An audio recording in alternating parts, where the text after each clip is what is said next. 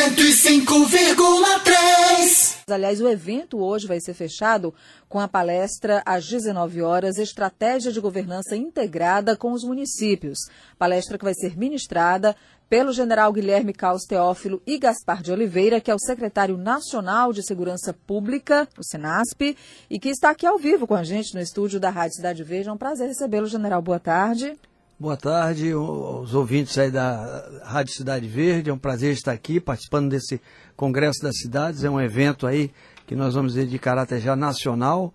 E fiquei muito satisfeito e muito honrado com o convite de vir falar sobre essa área que a gente é, tem, ressalta uma importância muito grande no nosso país nos dias de hoje. É um grande desafio, general. O senhor está à frente da Secretaria Nacional de Segurança Pública, vem colocar para os prefeitos quais são os planos do governo federal para atuar no combate à criminalidade e aumento dessa sensação de segurança para o povo brasileiro. Então, nesses primeiros cinco meses da administração do presidente Bolsonaro, o que, que já dá para dizer para a população brasileira?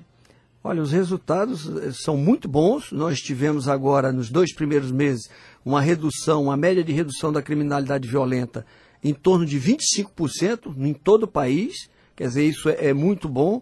Eu acho que esse era um dos principais motes da campanha do presidente Bolsonaro e ele está cumprindo com todos esses objetivos que ele colocou para os primeiros 100 dias, vamos assim dizer. Né?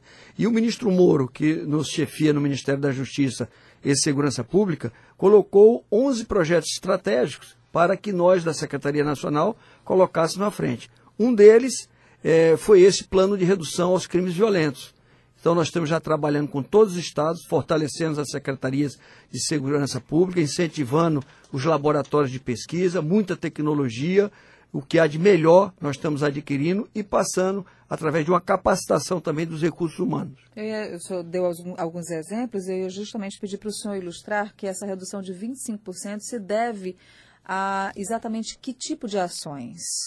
Essa ação integrada. Eu acho que o grande mote da segurança pública é a integração dos vários órgãos de segurança que antes estavam espalhados: Polícia Federal, Rodoviária Federal, Força Nacional, polícias militares, civis, peritos criminais, guardas municipais. Então, essa integração, o maior exemplo foi no estado do Ceará agora.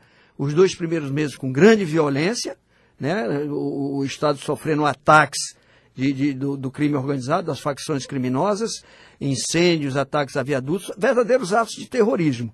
Quando nós assumimos o comando e, junto com o governo do Estado, integramos todos esses órgãos trabalhando para resolver esse problema, os dois outros meses foram os menores índices nos últimos dez anos da violência no estado de Ceará, como exemplo. Já estamos no Pará, estamos em toda a fronteira do nosso país, trabalhando com a Força Nacional.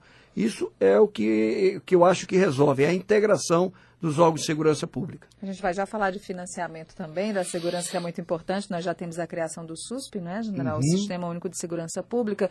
Eu só falava aqui sobre o caso do Estado do Ceará, que o senhor conhece muito bem, porque o senhor é nascido no Rio de Janeiro, mas foi criado no Ceará, né? Morava em Fortaleza, até e agora recentemente para ficar nessa ponte aérea Brasília-Fortaleza. E foi, foi é, candidato ao governo do estado do Ceará nas eleições do ano passado, filiado ao PSDP, né? Depois o senhor se desfiliou em novembro do ano passado. Mas o estado do Ceará foi muito, ah, tivemos muitas atenções voltadas justamente por causa dessas ações violentas orquestradas pelo crime organizado. O senhor falou dessa intervenção federal, que agora já saíram, né? A Força de Segurança já saiu do estado do Ceará. Mas é, dá para ilustrar muito bem pelo Ceará como, por exemplo, o crime organizado atua fora dos presídios e como ele faz a ação violenta chegar muito perto do cidadão todo dia, né? Uhum. Essa parte dos presídios, ela não diz diretamente respeito à Secretaria Nacional de Segurança Pública, mas é o DEPEN, o Departamento Penitenciário, que está com o delegado Fabiano Bordion, é, outro paranaense que veio junto com o ministro Moro, uma pessoa muito capacitada, e nós estamos trabalhando em conjunto em retirar as grandes lideranças do crime estadual para os presídios federais. Então, recentemente, ninguém acreditava que nós fôssemos tirar o Marcola, o líder do PCC de São Paulo, para colocar no presídio federal. O fizemos numa operação com muito sigilo, uma operação de nível nacional, em que mobilizamos as Forças Armadas e todos os outros órgãos de segurança pública, e hoje o Marcola está num presídio federal que nós às vezes não dizemos para não é, causar assim, a, a, espanto até o próprio governador ou as pessoas que estão recebendo, mas a ideia é de três em três meses ficar é, transportando ele dos diversos presídios federais, para que ele perca essa liderança que ele tinha e que todos temiam em tirá-lo de lá. O tiramos com o apoio do governador Dória, do estado de São Paulo, foi uma operação com muito sucesso, e hoje ninguém sabe onde ele está, e ele perdeu essa força que ele tinha de comandar o crime de dentro dos presídios. É assim que tem que ser, gente? Assim que tem que ser. Nós temos várias lideranças, lideranças criminosas que, devido à pouca fiscalização dos presídios, exercem esse poder. No Ceará foi a mesma coisa. Retiramos 30 lideranças do GDE, que é o Guardiões do Estado, e do Comando Vermelho, e transferimos para Mossoró, que é um presídio federal. Com isso aí, eles perdem essa articulação esse poder de articulação. Lógico que nós temos também que fazer o trabalho de repressão e também um trabalho socioeducativo. Porque onde estão os piores locais de violência, os bairros, as zonas vermelhas, como nós chamamos, as manchas criminal, é porque o, o Estado está ausente. Falta educação, falta saúde, falta saneamento básico, falta até uma iluminação noturna. É, general, muitas das ações de combate à violência na sua pasta é, estão nas mãos do governo federal, mas muitas ações dependem ainda do parlamento. Como é que está sendo a discussão, o diálogo entre o governo e o parlamento para que possa avançar nas políticas de combate à violência? Olha, tem sido muito bom. Nós temos uma bancada muito forte de, de ex-integrantes da segurança pública, oficiais da Polícia Militar, praças da Polícia Militar, Polícia Civil, militares do Exército, que hoje engrandecem essa massa que nós temos para a votação dos projetos que nós estamos colocando. Nós estamos trabalhando nas três, nos três marcos regulatórios, vocês pasmem, mas nós não temos uma lei orgânica da Polícia Militar, do Corpo de Bombeiro, da Polícia Civil e nem da Polícia Científica. Porque essa integração, esse consenso está muito difícil. Então hoje nós já temos um consenso nesses quatro projetos de lei, vamos levar para o Congresso e com certeza deve ser aprovado até o final do ano. Tem a PL anticrime também do ministro Moro, que está procurando endurecer as penitenciárias, acabar com progressão de pena, é, é, exigir que todo preso tenha o seu DNA recolhido para facilitar nas investigações, que é o que também que nós vamos fazer aqui. Daqui a pouco vamos inaugurar o laboratório de DNA do Estado do Piauí aqui, com o nosso secretário de Segurança, financiado pela Senasp, com instalações é, doadas pela Secretaria de Segurança, pelo governo do Piauí. Essa parceria é fundamental. Nós estamos com as três esferas, federal, estadual e municipal, juntas nesse combate. Eu não acho adianta muito interessante só um. até o senhor comentar sobre isso, general, porque vez ou outra a gente ainda escuta algum tipo de comentário de que a política pode atrapalhar a administração. Nós temos um governo federal que é de um partido de oposição, por exemplo, ao governo do estado do Piauí, que é do Partido dos Trabalhadores. Né? E o que a gente percebe é que existe, como o senhor disse, agora e já ilustrando muito aqui na sua fala também, essa parceria administrativa que precisa existir e é importante, né? Com certeza, nós estamos trabalhando nisso aí. Alguns estados ainda não acordaram para essa importância, mas aqui no Piauí, o próprio Pernambuco, o, Pará também, que são governadores de outros partidos, nós estamos fazendo projetos maravilhosos junto com o governo estadual e municipal.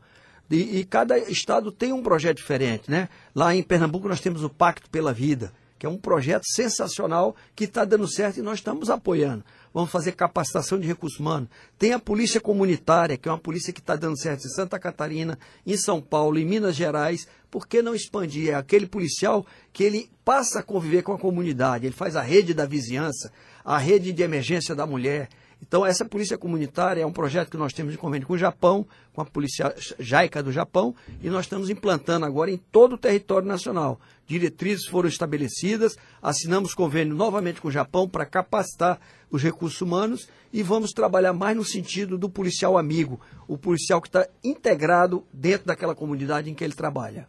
General, é, o senhor falava agora há pouco da presença na política de vários é, parlamentares egressos dos quadros das forças públicas, Polícia Federal, Polícia Civil, Polícia Militar, etc. É, e o senhor fala também da, da importância de um plano nacional de segurança, um plano integrado com os estados. Não há um risco em que uma presença tão forte, tão maciça é, de é, policiais no Congresso Nacional possa transformar políticas de segurança pública em ações corporativas? É, esse é um, um, temor que realmente procede, essa sua pergunta ela é muito interessante, mas o que nós temos trabalhado é exatamente na diversidade dos órgãos que estão lá. Porque nem todo mundo é das Forças Armadas, nem todo mundo é da Polícia Militar, nem todo mundo é da Polícia Civil. Então nós temos representantes de vários órgãos de segurança pública. Então isso que divide um pouco o corporativismo de cada força dessa. Agora, que é um problema esse corporativismo, que é a maior dificuldade que eu tenho encontrado, é essa integração. Aliás, até dentro da mesma corporação. Você tem dentro da Polícia Civil o delegado que ganha muito bem, mas tem o investigador, o perito, o escrivão que está defasado. Que vai para o campo, Que né? vai para o campo, que é que está se arriscando, e há uma defasagem grande. Então, integrar é o maior desafio que eu estou tendo na própria Polícia Militar. Então, nós temos os praças, temos os oficiais, na Polícia Civil, como eu falei, na Polícia Científica nós temos perito e papiloscopista. Então, esse é o maior trabalho que eu estou tendo, mas eu acho que eu estou naquela fase de ganhar corações e mentes, de trabalhar com esse pessoal, porque esse pessoal que nós temos, e eu acho que se a gente pensar num Brasil grande, nós temos que ter a segurança pública unida, integrada. É um objetivo do Ministério da Justiça. O ministro Moro está trabalhando no que ele chama Fusion Center, que é um centro de fusão integrada. Então, principalmente, nós vamos começar nas fronteiras, colocar todos os órgãos trabalhando junto, porque tem local de fronteira que nós temos 16 órgãos, cada um trabalhando separado. Aí passa o contrabando de cigarro, passa a cocaína, passa o armamento, passa animais silvestres, porque um tem uma informação e não compartilha com o outro. Ah, então não falta a presença da força de segurança na- nessas regiões de, de fronteira. O que está faltando é essa integração. Integração. Eu acho que a palavra-chave do momento é o mote de todas as minhas palestras, é fazer essa integração com um- os órgãos de segurança pública bem formados. Nós estamos fazendo convênio com o Instituto Federal de todo o país. Fizemos com o CONIF agora, que é o Comitê Nacional das Institutos Federais, para que ele forme as guardas municipais, faça cursos de, de pós-graduação e de tecnólogo em segurança pública, para a gente ter uma, uma massa de recursos humanos própria para fazer esse trabalho. General, eh, nós estamos conversando aqui com o general Guilherme Teófilo, que é o secretário nacional de Segurança Pública. O senhor falou várias vezes aqui do seu chefe, o ministro Moro.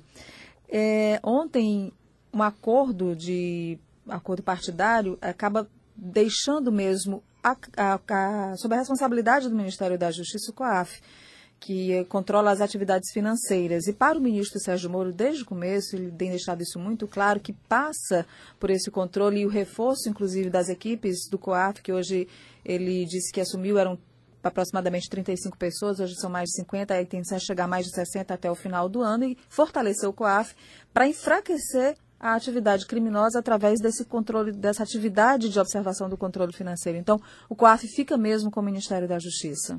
É, pelo, pelas últimas notícias que nós temos, fica, sempre foi um objetivo primordial, porque para você é, é, resolver problemas de corrupção, de crime organizado, existe um termo em inglês, follow the money.